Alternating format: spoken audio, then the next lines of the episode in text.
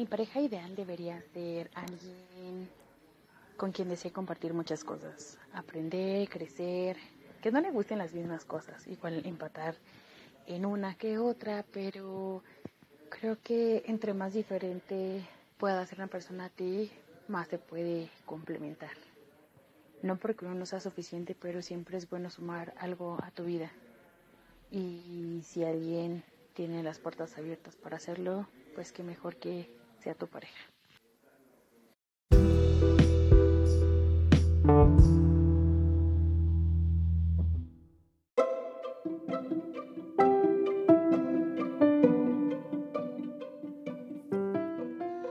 Te quiero, te extraño, te amo, te necesito, eres el amor de mi vida.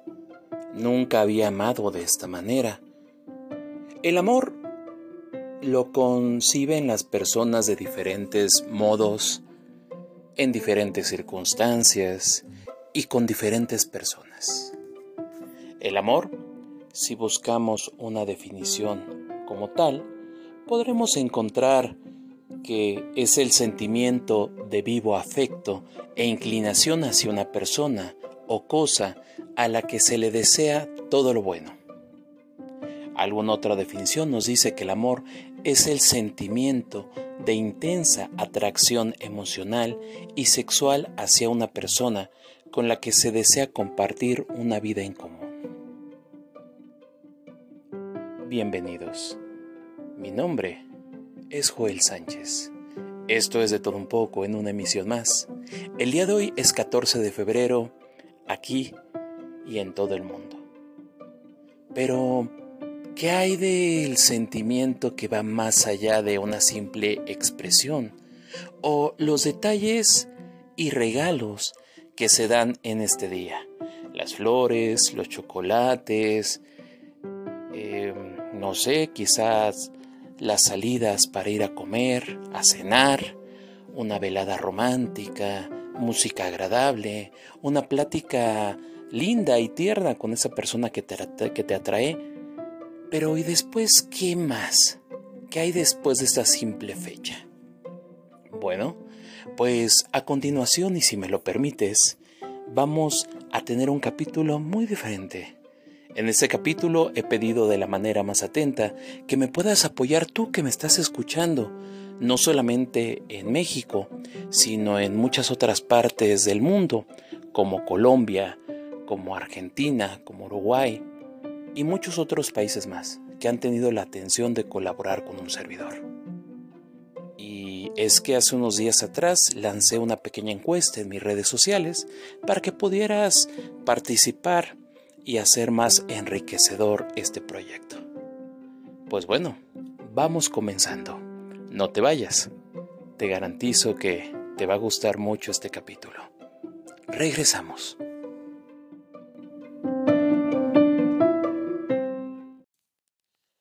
El día de San Valentín parece colocado en el calendario de manera estratégica, de manera que nadie tenga excusa para dejar de comprar tras la Navidad, el Día de Reyes y antes de los carnavales y la Semana Santa. El día de San Valentín, también conocido como el Día de los Enamorados, el 14 de febrero, es una jornada en la que millones de parejas de todo el mundo se regalan flores y se escriben frases jurándose amor eterno, entre regalos y otras cosas más. Sin embargo, su origen no está muy claro.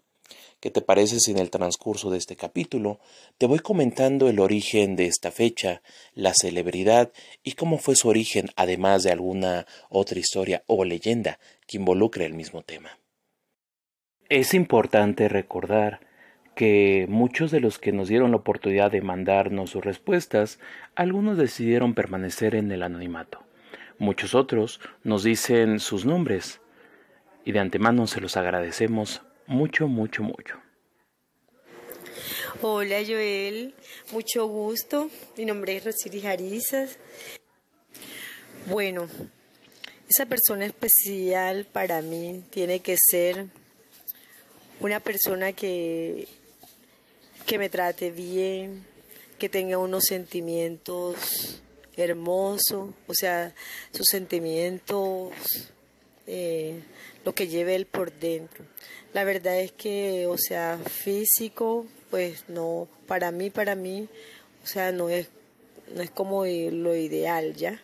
Sí, para mí lo más ideal es que sea un hombre sincero, cariñoso, respetuoso, que me quiera por sobre todas las cosas, o sea, por lo que soy yo como persona y pues y que me valore y me respete ante todo. Que de igual manera pues yo haré lo mismo con esa persona, ya que, que llegue a mi vida. Pues así considero yo, o sea, mi hombre ideal, que sea muy cariñoso. Nuestra amiga Mariana nos dice lo siguiente. La pareja ideal pues sería como primero que nada eh, sincero, honesto, respetuoso, cariñoso, amable, este gracioso, no sé. Pero este pues yo creo que de antemano pues ya vendría todo eso complementado con, lo principal que sería el, honesto y, y sincero, no sé, algo así.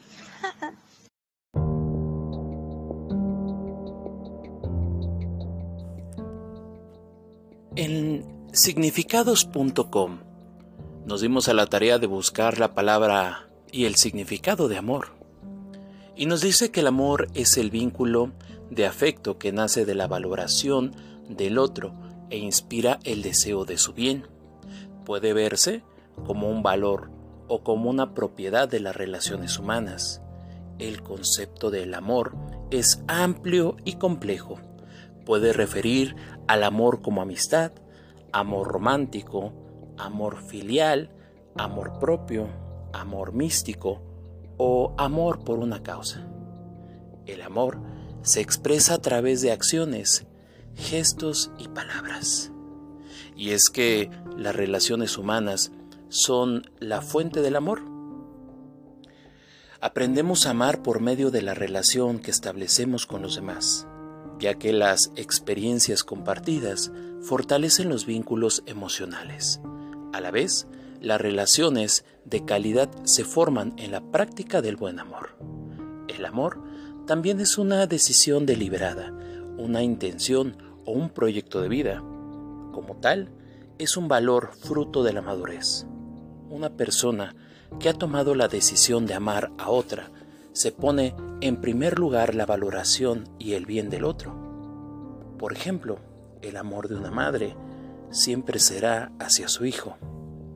El concepto del amor no debe confundirse con la simpatía, que es un sentimiento agradable entre dos personas. El amor, en cambio, implica una actitud intencional de aceptación y un compromiso.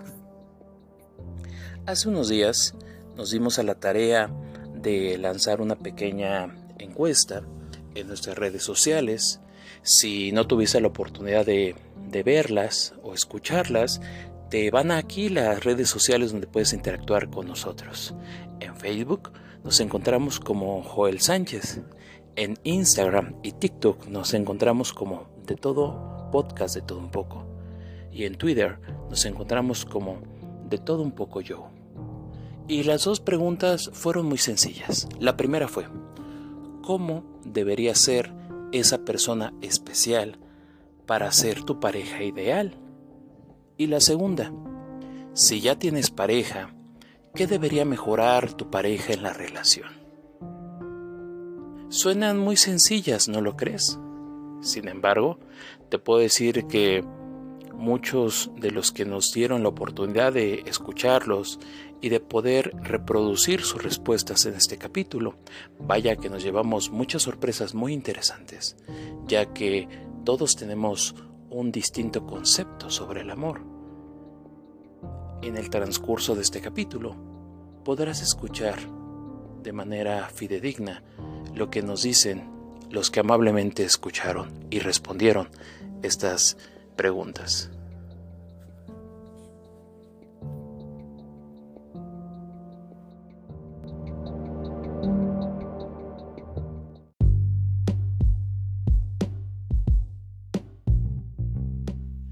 Muchos hablan sobre San Valentín. Pero, ¿cuál es el origen? Pues Valentín era un sacerdote que el origen de la historia lo sitúa en la Roma del siglo III, cuando el cristianismo comenzaba a extenderse. En esos momentos gobernaba el emperador Claudio II, el gótico, que promulgó una ley por la cual prohibía casarse a los jóvenes para que pudieran alistarse en el ejército de aquella época. Al no estar de acuerdo con dicha ley, un joven sacerdote llamado Valentín decidió desafiar la prohibición del emperador y empezó a celebrar matrimonios en secreto entre jóvenes enamorados, además de lograr que muchos se convirtieran al cristianismo y asistir a los presos antes de ser torturados y ejecutados. Tras ser descubierto, Valentín fue arrestado y confinado en una mazmorra, donde el oficial encargado de su custodia le retó a devolverle la vista a su hija Julia, que había nacido ciega. El joven sacerdote aceptó el reto y en nombre de Dios devolvió la vista a la pequeña joven, con lo cual logró que el oficial y toda su familia se convirtieran al cristianismo. A pesar del milagro, Valentín siguió preso y el 14 de febrero del año 269 fue lapidado y decapitado. La leyenda cuenta que Valentín, enamorado de Julia, envió una nota de despedida a la muchacha en la que firmaba de tu Valentín. De ahí la expresión anglosajona con la que se firman las cartas de amor. De parte de tu Valentín. ¿La has escuchado esta frase? Pero prosigamos con esta historia.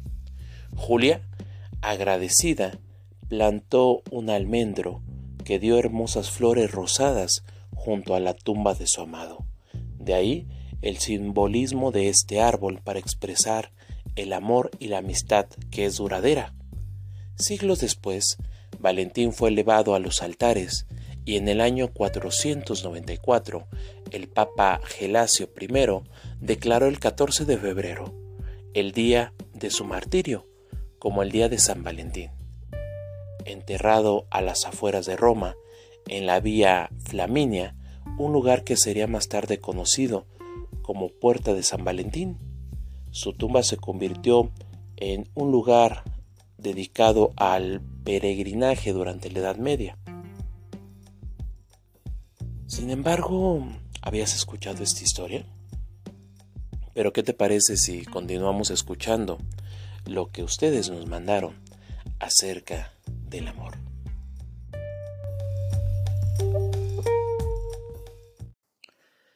Y continuando con lo que nos escribieron muy amablemente, en este caso nuestra amiga Adriana nos dice, mi esposo es mi pareja ideal, porque es un excelente hijo, padre y esposo. Sabe escuchar, comparte mis alegrías y tristezas, y jamás me limita ni critica, sino me hace pensar y reflexionar sobre mis acciones, y me hace sentir la mujer más bella del universo. Lo único que le faltaría para mejorar como pareja sería que fuera un poco necio. Carmen, por otro lado, nos menciona y nos dice que para ella su persona ideal tendría que ser una persona con las siguientes características. Una persona empática, una persona respetuosa, que acepte a mi hija y que podamos crecer juntos una persona atenta que demuestre completamente el amor. Por otro lado, nuestro amigo Adán nos dice que para él una persona que fuera muy amada para él tendría que ser respetuosa, libre y carismática. Y algo que cambiaría de su reciente pareja sería que fuera menos regañona con él. Muchas gracias. Lo seguimos leyendo a todos ustedes. En el caso de nuestra amiga Marilu nos dice que yo creo que aplicaría para la pareja ideal y para mí sería esa persona que se preocupa por el cómo estás, que en verdad demuestre qué quiere de su vida, que te apoye en sus logros y que no se sienta celoso, a lo mejor porque tuviste un éxito más que él, que no te reproche el convivir con tu familia o tus amigos, porque yo creo que eso es algo importante en la relación. Y vaya que sí. Como les dije, todos tenemos diferentes maneras de expresarlo, de sentirlo y sobre todo de mantener ese gran amor incondicional. En el caso de nuestra amiga Julie, nos dice que para ella la pareja ideal sería una persona comprometida, honesta, directa y leal. También nos menciona que eh, ella es viuda desde hace dos años con tres meses y dice lo siguiente, pero mientras estuvimos juntos, mi esposo y yo, creo que sin necesidad de pedírselo mejoró en todos los aspectos por él y no porque yo se lo pidiera. Esto es desde el consumo de ciertas sustancias hasta aspecto de su carácter y forma de ser que le había ocasionado problemas en el pasado con gente con la que se relacionaba, incluso con su familia, y hasta mejoró esos aspectos y la relación se volvió más estrecha y, fraternal. Pues muchas gracias de veras a todos aquellos que han tenido ese tiempo. Pero, ¿qué hay de nuestra amiga Michelle? Ella nos dice que no hay parejas perfectas, siempre habrá complicaciones en una relación. Habrán momentos buenos y malos.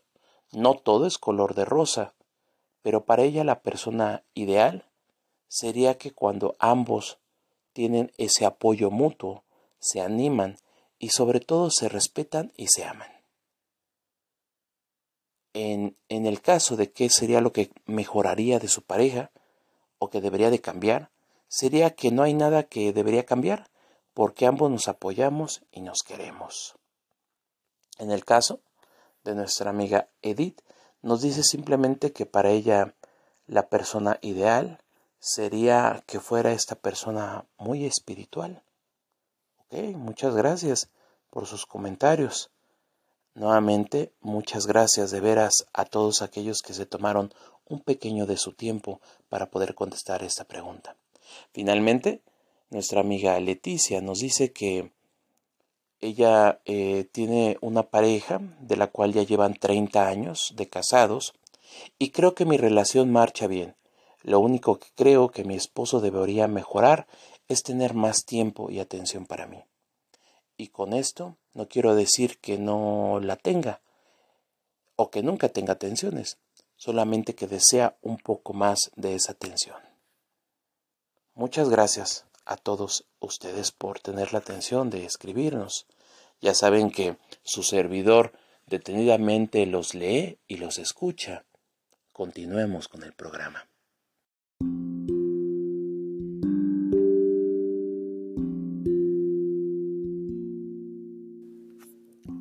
Cupido se podría decir que es el símbolo más importante de San Valentín, representado por un niño con alas y arco y a la vez utiliza unas flechas que son disparadas a las parejas, provocando que se enamoren profundamente uno de otro. Este niño también vivió su propia historia de amor. Y se dice que en la antigua Grecia Cupido era conocido como Eros, el hijo joven de Afrodita, la diosa del amor, la belleza y la fertilidad. Para los romanos, Cupido es el dios del amor, hijo de Venus y de Marte, dios de la guerra. Era ayudante de su madre Venus, dirigía la fuerza primordial del amor y la llevaba a los mortales. Era pícaro y carismático, pero a veces cruel con sus víctimas, ya que no tenía escrúpulos. A la espalda llevaba dos clases de flechas, unas doradas con plumas de paloma que provocaban el amor instantáneo en las personas y otras de plomo con plumas de búho que provocaban la indiferencia. Consciente del poder que tenía, a veces rechazaba las peticiones de su madre y de los demás dioses de intervenir en el curso de la vida de los mortales. así que provocaba frecuentes problemas a los dioses. Un día se enfadó con Apolo cuando éste bromeó sobre sus habilidades como arquero, así que Cupido hizo que Apolo se enamorara de la ninfa Dafne y a ella le disparó una flecha con la punta de plomo. Dafne rezó al dios río Peneo pidiendo ayuda y fue transformada en un árbol de laurel que la consagró a Apolo. Si entre esta rebeldía y travesuras, Cupido cumplía con su cometido. Al paso del tiempo, Venus comenzó a preocuparse porque su hijo no crecía, así que en busca de una respuesta se dirigió al oráculo de Temis, quien le dijo, el amor no puede crecer sin pasión. Venus no comprendió la respuesta hasta que nació su hijo Anteros, dios de la pasión. Cuando estaba junto a él, Cupido crecía y se transformaba en un hermoso joven, pero cuando se separaban, volvía a ser un niño. Por otro lado, en la tierra de los mortales vivió una princesa llamada Psique, Alma, que a pesar de ser tan bella, no lograba encontrar marido, pues los hombres que le idolatraban no se sentían dignos de ella. Su padre intentó hallar a través del oráculo de Delfos un buen marido para Psique, pero éste predijo que ella encontraría el amor en un precipicio. El marido que le sería destinado, una serpiente alada, terrible y poderosa, llegaría hasta ella y la haría su esposa. Venus, celosa por la gran belleza de Psique, le pidió a Cupido que le hiciera enamorarse locamente del hombre más feo, vil y despreciable del mundo. Enterada de que se encontraba en el borde del abismo, envió a su hijo a dispararle las flechas, pero éste al verla se enamoró profundamente de ella y creció hasta convertirse en un apuesto joven.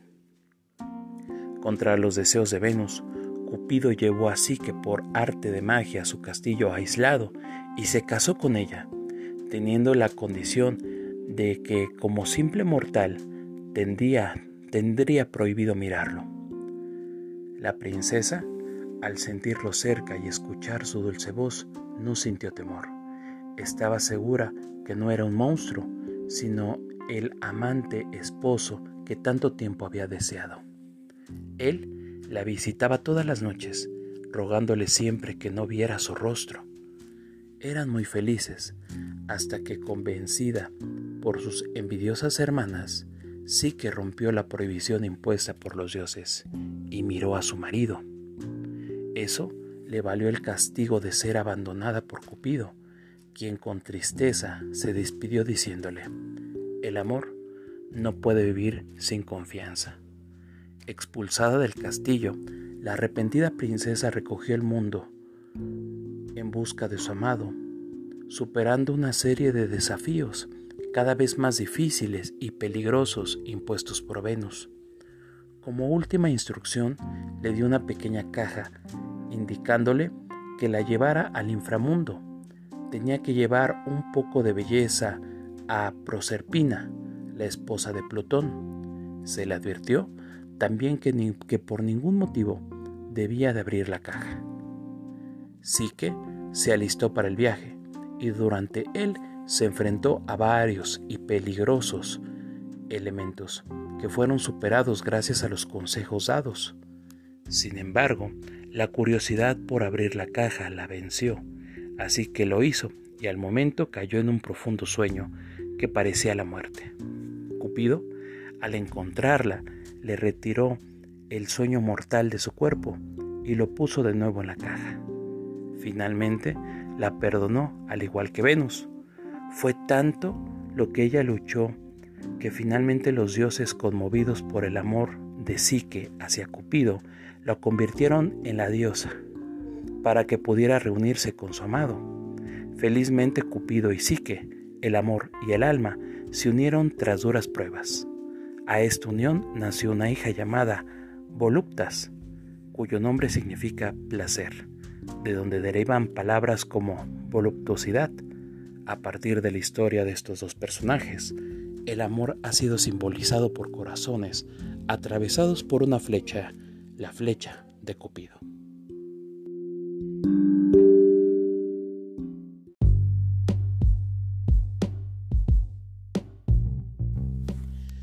Ya en el año de 1969, bajo el pontificado de Pablo VI y tras el Concilio Vaticano II, San Valentín fue eliminado del calendario católico, ante las dudas que existían sobre el origen pagano de su historia. Desde entonces, la Iglesia dedica el 14 de febrero a la advocación de los santos Cirilo y, Metodio. Así, el 14 de febrero pasó a ser una fecha con santo, pero sin celebración, hasta que el consumismo del siglo XX lo eligió como el día que tendría que ser ideal para incrementar las compras y el consumismo. Y es así que en 1948 el periodista César González Ruano escribió un artículo en el que proponía la idea de importar la celebración de San Valentín desde el mundo anglosajón a nuestro país. Y como no podía ser de otra manera, la primera persona que apoyó esta iniciativa fue Pepín Fernández, dueño de las ya míticas Galerías Preciado. La iniciativa tuvo tanto éxito que actualmente cada vez son más los lugares que se unen a esta famosa celebración. El empresario promovió la necesidad de hacer regalos a los seres más queridos a principios del mes de febrero. En ese mismo año, la prensa nacional ya publicaba anuncios en los que los grandes almacenes alentaban a la gente a celebrar el día de San Valentín. Por lo que parece, no se puede luchar contra el amor, y menos aún contra las ganas de consumir.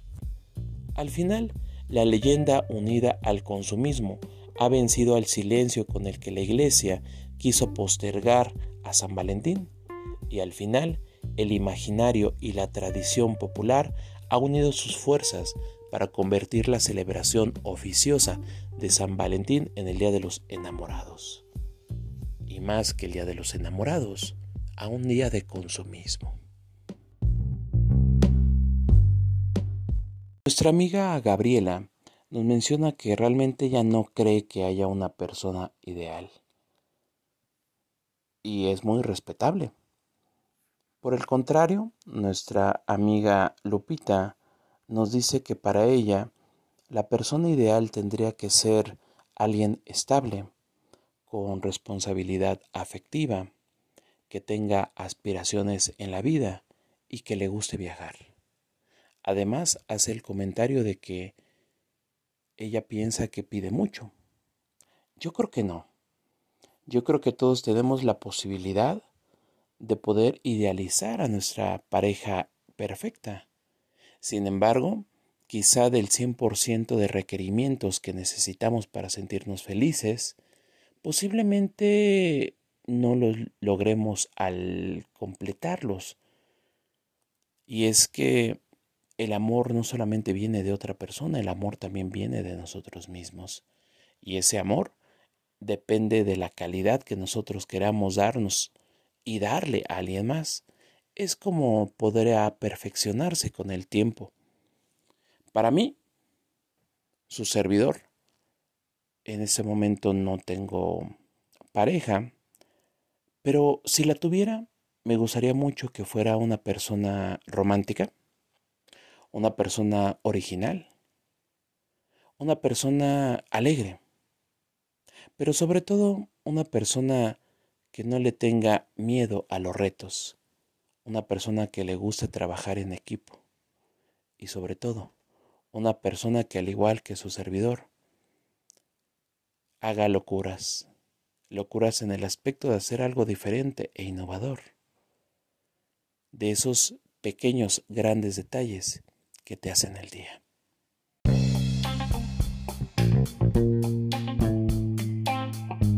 Es que cuando uno se enamora, siente reacciones como un intenso deseo de intimar con la otra persona y tener una unión física con el individuo, un deseo de reciprocidad, un temor al rechazo, frecuentes pensamientos de la otra persona que interfieren en su actividad diaria, la pérdida de concentración, una fuerte actividad fisiológica ante la presencia del individuo, tener como único centro su atención, y una fuerte idealización de la otra persona.